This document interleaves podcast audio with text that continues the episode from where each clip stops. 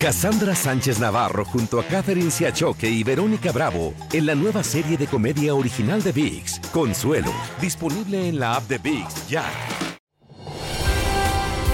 Hola, soy Jorge Ramos y a continuación escucharás el podcast del Noticiero Univisión. El programa de noticias de mayor impacto en la comunidad hispana de Estados Unidos. ¿Qué tal? Buenas noches. Comenzamos con el escándalo que rodea la historia de un joven hispano de Texas en quien se centró la atención Félix porque supuestamente había sido encontrado ocho años después de su desaparición. Y ahora, Ilia, resulta que la madre de Rudy Farías, que calificó de milagrosa la reaparición de su hijo, mantuvo al niño siempre con ella en la casa familiar. Bueno, y esa es justamente la versión de un activista que ayudó a Farías y denunció que la madre de Farías lo mantenía encerrado y que abusaba de él. Marlene Guzmán tiene todos los detalles. Por ocho largos años, esta familia hispana de Houston vivió engañada creyendo que su ser querido estaba desaparecido. Estábamos con la duda que si estaba vivo o muerto. ¿En dónde está? Hoy la policía de Houston confirmó que Rudy Farías en realidad volvió a casa desde el 8 de marzo del 2015, un día después de que su madre lo reportara como extraviado. Pero ella nunca dio parte a las autoridades y todo este tiempo siguió pretendiendo que aún no daba con su paradero. Detectives de la policía de Houston aseguran que en estos ocho años, tanto la madre como Rudy tuvieron interacción con agentes del orden, pero siempre se identificaron con nombres falsos. Y por eso nunca se pudo indicar en nuestros récords, en nuestros archivos, de que esta persona que había sido reportada desaparecida había tenido contacto con la policía. Los detalles que han ido saliendo a la luz han indignado a la familia de Rudy, aún más tras darse a conocer que por el momento nadie enfrentará cargos. Estamos bien enojados. ¿Cómo no van a hacer nada? Ellos están diciendo que no van a hacer nada porque no hay pruebas. Fue fuera de esta iglesia, cerca del centro de Houston, donde un buen samaritano encontró a Rudy inconsciente y llamó al 911 la noche del 29 de junio. Y es que la policía de Houston asegura que en base a su interrogatorio con el joven de 25 años, no declaró que su madre lo haya agredido sexualmente, que lo drogaba o le pedía que se comportara como un esposo, como alegaba el activista que representa a la familia. Pero la familia sí cree esta versión y por eso piden mayor acción contra la madre. Él siempre anduvo con su cara agachada, su ropa vestida de negro, nunca hablaron. Lo también extraño en torno a este caso es que documentos de corte señalan que en agosto del 2021 Rudy Farías recibió una infracción de tránsito por ir a exceso de velocidad en Carolina del Sur. Por ahora el joven se encuentra con una amiga de la madre y de ella no se sabe nada hasta el momento.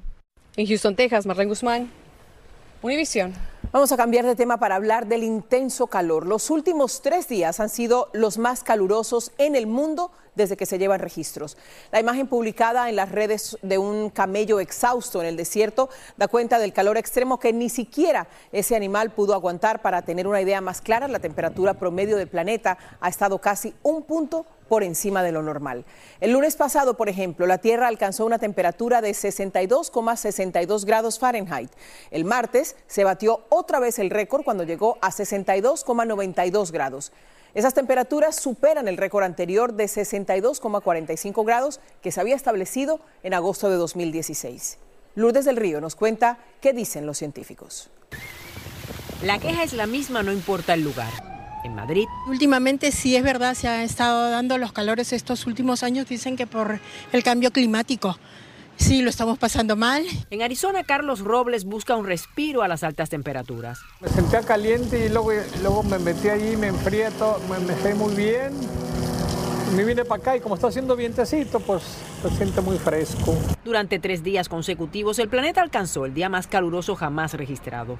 Y no solo es la incomodidad que genera el sentirnos dentro de una especie de horno, el tema es muy peligroso. De hecho, el calor es la causa principal de muerte por asuntos relacionados al clima en todo el mundo. Solamente aquí en Estados Unidos, 600 personas al año pierden la vida por temas relacionados. Las autoridades están en alerta. Estamos respondiendo a muchas emergencias, que muchas son relacionadas a este, a este calor que hay. La persona que sea diabética, personas que padezcan de condiciones cardíacas, son muy susceptibles. La recomendación es vestir ropa ligera, pasar poco tiempo en exteriores y lo más importante, mantenerse hidratado. La gran pregunta es, ¿por qué se están experimentando estas altas temperaturas? La respuesta de los científicos es preocupante. Una de las causas es que estamos bajo el fenómeno del niño, pero cuando vemos que es a nivel global, que la temperatura no solamente en una ciudad, sino en todo el planeta, ha subido respecto al año anterior, sí pudiera estar indicando que esto está relacionado con el calentamiento que estamos viendo en el planeta y que es la tendencia futura. Y el que sea la tendencia futuro puede ser muy peligroso porque eso se traducirá en olas de calor aún peores en las próximas semanas. Tratando de tomar agua, de andar con un paraguas que ahorita no saqué porque venía, estaba aquí cerquita. Y el quedar, estar adentro, no al sol, no afuera, porque el sol es horrible. Aunque los datos solo existen a partir de 1979, es probable que las temperaturas de estos días representen el récord de mucho antes de que se empezaran a registrar las temperaturas globales. En Miami, Florida, Lourdes del Río, Univisión. Dos bomberos murieron luchando contra un incendio que se desató a bordo de un barco que transportaba 5.000 vehículos en el puerto de Newark, en New Jersey. Entre 5 y 7 autos estallaron en llamas en los pisos 11 y 12 de la embarcación. El calor se hizo tan intenso que los bomberos tuvieron que retroceder, pero lamentablemente dos no lograron escapar a tiempo. En Wisconsin, un agente de policía arriesgó su vida para liberar reses que habían quedado atrapadas en un granero que se incendió. Una cámara corporal captó cómo el agente llegó a toda velocidad en su auto patrullero, haciendo sonar la sirena y rompió las cadenas que cerraban la puerta del granero. Por fortuna, todo el ganado salió ileso. Por segundo día consecutivo, sobrevivientes y familiares de las víctimas de la matanza de Walmart en El Paso, Texas, confrontaron al racista responsable del mortal ataque. Y por primera vez, Patrick Crucius respondió a preguntas que le hicieron algunos familiares de los hispanos a los que él asesinó. Nidia Cavazos está siguiendo el dramático proceso y nos informa desde El Paso. Pasado casi cuatro años desde el macabro tiroteo que les cobró la vida a 23 personas y dejó a decenas de heridos en el Walmart del Paso, Texas. Una matanza que por siempre le ha cambiado la vida a toda una comunidad que hoy desea un cierre al dolor y una sentencia justa. No puede tenerlo uno frente a frente para decirle lo que en verdad quiere uno. Javier Rodríguez perdió a su hijo de 15 años, la víctima más joven del tiroteo. Llegó a la corte para decirle unas palabras al tirador. Esas palabras que le dije en mi, eran bonitas comparado con lo que le quería decir. A los familiares de las víctimas mortales y sobrevivientes se les permitió dirigirse al tirador para decirle todo lo que ellos tengan que decir antes de que sea sentenciado. Te quiero muerto, te odio tanto. Usted se merece sufrir en la cárcel y luego quemarse en el infierno. Le perdono, pero no perdono al diablo que lleva dentro. Estas son solo algunas de las emotivas frases que llenaron la corte de mucha tristeza y desconsuelo, mientras que Patrick Cruises no mostró emociones hasta hoy, que le preguntaron que si se arrepentía. Él solo contestó con un sí, moviendo su cabeza. His sorry means nothing to me. His sorry is not going to bring back my tía. He gets to go and have three meals a day. He gets to go and talk to his family. I can't talk to my family. En agosto de 2019, Crucis manejó desde el área de Dallas hasta El Paso para abrir fuego contra los hispanos, quienes estaban invadiendo el país, según su manifiesto racista que publicó antes de cometer la masacre. En febrero de este año, se declaró culpable de 90 cargos federales relacionados a crímenes de odio y violaciones a las leyes de armas de fuego. Se espera que este viernes se dé a conocer la sentencia de Patrick Cruises y aunque una gran mayoría de los familiares y de los sobrevivientes desean la pena de muerte para el tirador, esto no es lo que se anticipa, sino cárcel de por vida. Desde El Paso, Texas, Nidia Cavazos, Univision. Las heridas de las familias continúan abiertas y no es para menos. La ciudad de Filadelfia demandó a dos compañías que suministran las llamadas Ghost Guns, es decir, armas de fuego no reguladas que cualquier persona puede comprar. La policía acusó a Kim Brady Carricker, de 40 años, de usar dos de esas armas en el ataque que mató a cinco personas durante el feriado de la independencia. Estas armas se fabrican de forma privada y no hay manera de rastrearlas. Walt Nauta, asistente de Donald Trump, se declaró no culpable en una corte federal de Miami, donde enfrenta seis cargos por obstrucción de la justicia en el caso de los documentos clasificados hallados en Mar-a-Lago. Nauta fue ayudante militar de Trump en la Casa Blanca y luego siguió con él cuando dejó la presidencia, convirtiéndose en su asistente personal. La compañía Ocean Gate suspendió sus operaciones comerciales y de exploración luego de que el sumergible Titán sufriera una implosión catastrófica. Cinco personas murieron en el accidente ocurrido el mes pasado. El Titán había descendido durante una hora y 45 minutos rumbo a las ruinas del Titanic cuando perdió comunicación con su nave madre. Cassandra Sánchez Navarro junto a Catherine Siachoque y Verónica Bravo en la nueva serie de comedia original de VIX, Consuelo, disponible en la app de VIX ya. Estás escuchando el podcast del noticiero Univisión. Vamos ahora con una buena noticia que le puede cambiar la vida a muchas personas. La Administración de Alimentos y Medicamentos dio el visto bueno hoy al uso de una droga contra el Alzheimer, la primera de probada eficacia para hacer más lento el curso de la enfermedad que destruye la memoria. Desde Los Ángeles, Jaime García nos dice cómo funciona Leqembi. Como todas las mañanas, María Ordorica barre la banqueta de su casa para mantenerse activa sin dejar que a sus 81 años la edad le quite las facultades que pierden los que sufren del Alzheimer. Es muy triste que ya no saben ni, ni quién es ni nada. ¿La familia diría que es la que más sufre? Pues sí, la familia, porque el que tiene esa enfermedad, pues, pues ya no sabe ni qué hace ni qué nada. Leqembi es el nombre de la nueva medicina que promete reducir hasta en un 27% el desarrollo del Alzheimer. Es para aquellas personas que tienen Alzheimer's en principio, ¿verdad? Al, al inicio, ¿verdad? No estamos hablando de pacientes que han tenido Alzheimer's por muchos años porque esta medicina no les va a ayudar. Esta nueva medicina funciona destruyendo la acumulación de plaquetas en el cerebro, que afecta la memoria de quienes padecen Alzheimer's. Es similar a la medicina que usamos para el COVID, donde ataca cierta cosa. Pero con un costo estimado de 26 mil dólares anuales por esta medicina, el senador Bernie Sanders, presidente del Comité de Salud del Senado, le envió esta carta al secretario de Salud Javier Becerra, urgiéndole que evite que los contribuyentes y las personas con Medicare tengan que pagar el alto costo. Es muy importante que el Medicare cubriera porque está muy al precio muy alto y que personas como nosotros no se puede pagar.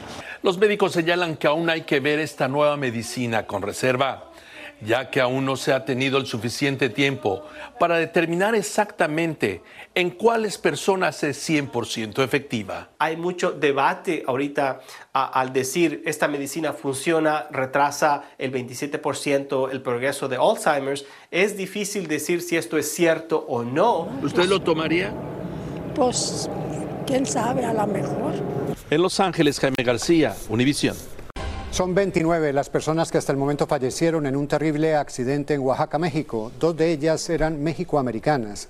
Como ha venido informando Noticias Univisión, un autobús de pasajeros se desbarrancó.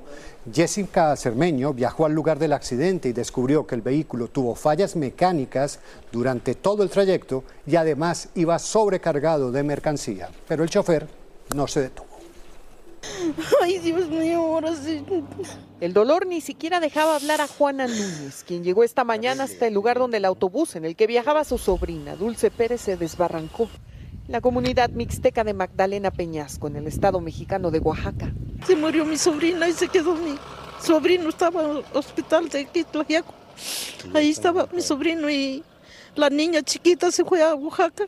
A la niña de seis años la trasladaron en un helicóptero hasta la capital del estado, a unas 112 millas de distancia, por la gravedad de sus lesiones, junto con otras siete personas. Mientras ellos recogían las pertenencias de su madre, quien viajaba con tres de sus cinco hijos en el vehículo, procedente del Estado de México. Venía porque este, uno de sus hijos este, iba, pues ayer exactamente fue la clausura de un bachillerato y venía para la clausura, sin embargo ya no llegaron. Decenas de paramédicos, policías y vecinos trabajaron por horas para rescatar a los sobrevivientes de la terrible tragedia, entre ellos Diego Ruiz, de 19 años. Cerca de Puebla empezó a fallar, lo estaban revisando y demás, y pues aún así el chofer continuó con el viaje. Las autoridades ya iniciaron una investigación, pero los sobrevivientes y los familiares de los fallecidos creen que los frenos al final fallaron. Además, el autobús iba sobrecargado. Alberto Cortés perdió a un primo y a un tío. Echaron su equipaje de mis familiares, la parte de atrás, los asientos de arriba. La mayoría de los que murieron, entre ellos un niño de año y medio, fallecieron al instante. Tras caer más de 80 pies de altura hasta este cauce de río, el autobús quedó destrozado. Y ahora aquí solo quedan los restos. ropa, zapatos, hasta asientos y las cobijas que utilizaron para sacar los cuerpos. Una tragedia que podría haber sido mucho mayor sin la solidaridad de los que corrieron a liberar a los atrapados entre los fierros. Se escuchaba el niño que le decía, papá, acá estoy, estoy acá adentro, papá, estoy bien. Magdalena Peñasco, Oaxaca, México. Jessica Cermeño, Univision. De regreso a los Estados Unidos, la tradición de dar propina por un servicio vuelve a estar en el centro de la polémica. Un video que muestra a un conductor de la aplicación DoorDash quejándose de la propina que le dio la clienta ha desatado el debate sobre la gratificación que no es obligatoria, pero que en muchos lugares se ha empezado a asumir como parte del salario del empleado. Blanca Rosa Vilches tiene la controversia. Es una simple entrega de una pizza de 20 dólares en una casa de Texas. Pero la escena se ha hecho viral por la respuesta del repartidor por la propina de 5 dólares que recibió. Thank you. Um, I just want to say it's a nice house for a $5 tip. You're welcome. El hombre fue retirado de la aplicación DoorDasher, pero el debate sobre las propinas se trasladó a las redes y a la vida real. Esta familia le da la razón a la clienta. ¿Cuánto hubieses dado tú de propina por una pizza de 20? Los, los cinco, tal vez. Cinco, sí, claro. Este repartidor apoya a su colega. Dependiendo la distancia, pero hay gente que así la distancia sea bastante lejana, son, o sea, no, no han propinado algunos. Valentina Ramírez dice que sin las propinas sus cuentas no cuadran a fin de mes. Entre 70 y 80%, porque lo que como, pues como te digo, eh, la hora de nosotros como tal no es tan representativo, es el, son las propinas. Pero ¿cómo administra esta dueña de un restaurante que a su vez tiene un bar y una cafetería bajo el mismo techo? Si te tomas algo costoso, no puedes dejar como un dólar de propina, siempre vas a dejar 5, 6, 7 dólares, mientras que con un cafecito un dólar es... En una ciudad cara como Nueva York, las propinas pueden parecer particularmente excesivas. Durante la pandemia eran el 25% en las cuentas de los restaurantes y el 17% en las cafeterías. En 25 años de mesero, Adán Casas dice que nunca discutió por una propina. No, yo no le haría nada. Me daría vergüenza. En Queens, Nueva York, Blanca Rosa Vilches, Univisión. En lo posible hay que ser generoso con la propina. Y una investigación publicada en la revista JAMA indica que la ley del aborto en Texas, que entró en vigor en 2021, puede haber provocado 10.000 nacimientos más de lo previsto en los últimos nueve meses de 2022. La legislación prohíbe los abortos después de las seis semanas de embarazo. El estudio reveló que de abril a diciembre de 2022 se produjeron 297.000 nacimientos. Otra vez se hace más difícil comprar una casa. El interés promedio de préstamos a 30 años subió a 6,8%. Esto es una décima más que la semana anterior, pero es un punto y medio más que el año pasado, cuando se pagaba 5,3%. La banca hipotecaria reporta una caída en las solicitudes de préstamos para la compra de vivienda. Bueno, el pajarito de Twitter está enfrentando un Así nuevo es. desafío. Y se llama Threads, la nueva aplicación lanzada por Meta con la clara intención de convertirse en competencia de Twitter. Vamos a ver qué nos cuenta Luis Mejida al respecto. Threads es muy parecido a Twitter, pero una de las principales diferencias es que su dueño no es Elon Musk, que con costos, restricciones y cambios ha alienado a muchos usuarios. En el estado permanente de, de satisfacción que tienen las personas, no importa lo que haya hecho Elon Musk, sencillamente el hecho que haya una alternativa, las personas la van a ir a buscar. Por esas y otras razones, muchos han dejado a Twitter de lado. Eh, lo dejé de usar porque pues para mí es una aplicación, es buena, pero no era muy útil para mí. Perfecta oportunidad para Threads, que a 7 horas de su lanzamiento tenía ya más de 10 millones de miembros y en apenas un día han superado los 30, entre ellos Noticias Univisión. Me gustaría ver, probar. Threads es la última apuesta de Mark Zuckerberg, fundador de Facebook y dueño de Instagram, ciertamente alguien con suficientes medios para presentar una alternativa. Twitter tiene buenas razones para sentirse amenazado. Es cierto que por ahora los miembros de Threads son pocos comparados con los 354 millones que tiene Twitter en todo el mundo. Pero Threads los está recogiendo de Instagram, plataforma de su misma compañía, que tiene más de 2 mil millones de personas en ella. La amenaza principal para Twitter sería que Threads se volviera en realidad una aplicación popular y que las personas la utilizaran en vez de la plataforma. Lo que es más posible que pase es que las personas comiencen a utilizar los dos y lo vean como una plataforma adicional. Puede ser, pero por las dudas, Twitter está amenazando a Threads con una demanda legal diciendo que la nueva plataforma es una copia desarrollada contratando a sus ex empleados. Más allá de la amenaza y del rápido crecimiento, el éxito de Threads no está aún asegurado. ¿Usarías uno nuevo como Threads? Puede ser, pero según hay una controversia ahorita ¿no? con, con Elon Musk, el dueño de Twitter, depende de quién gane. La batalla entre Twitter y Threads recién está comenzando. San Francisco Luis Mejid, Univisión. ¿Ya estás en Threads? Claro, claro, por supuesto. ya, listo. Los que sí están, eran los ex empleados de Ah, Twitter, sí. ahora están hilando, Hilando, tuiteando. hilando e hilando. Buenas noches. Que descanse. Así termina el episodio de hoy del podcast del Noticiero Univisión. Como siempre, gracias por escucharnos.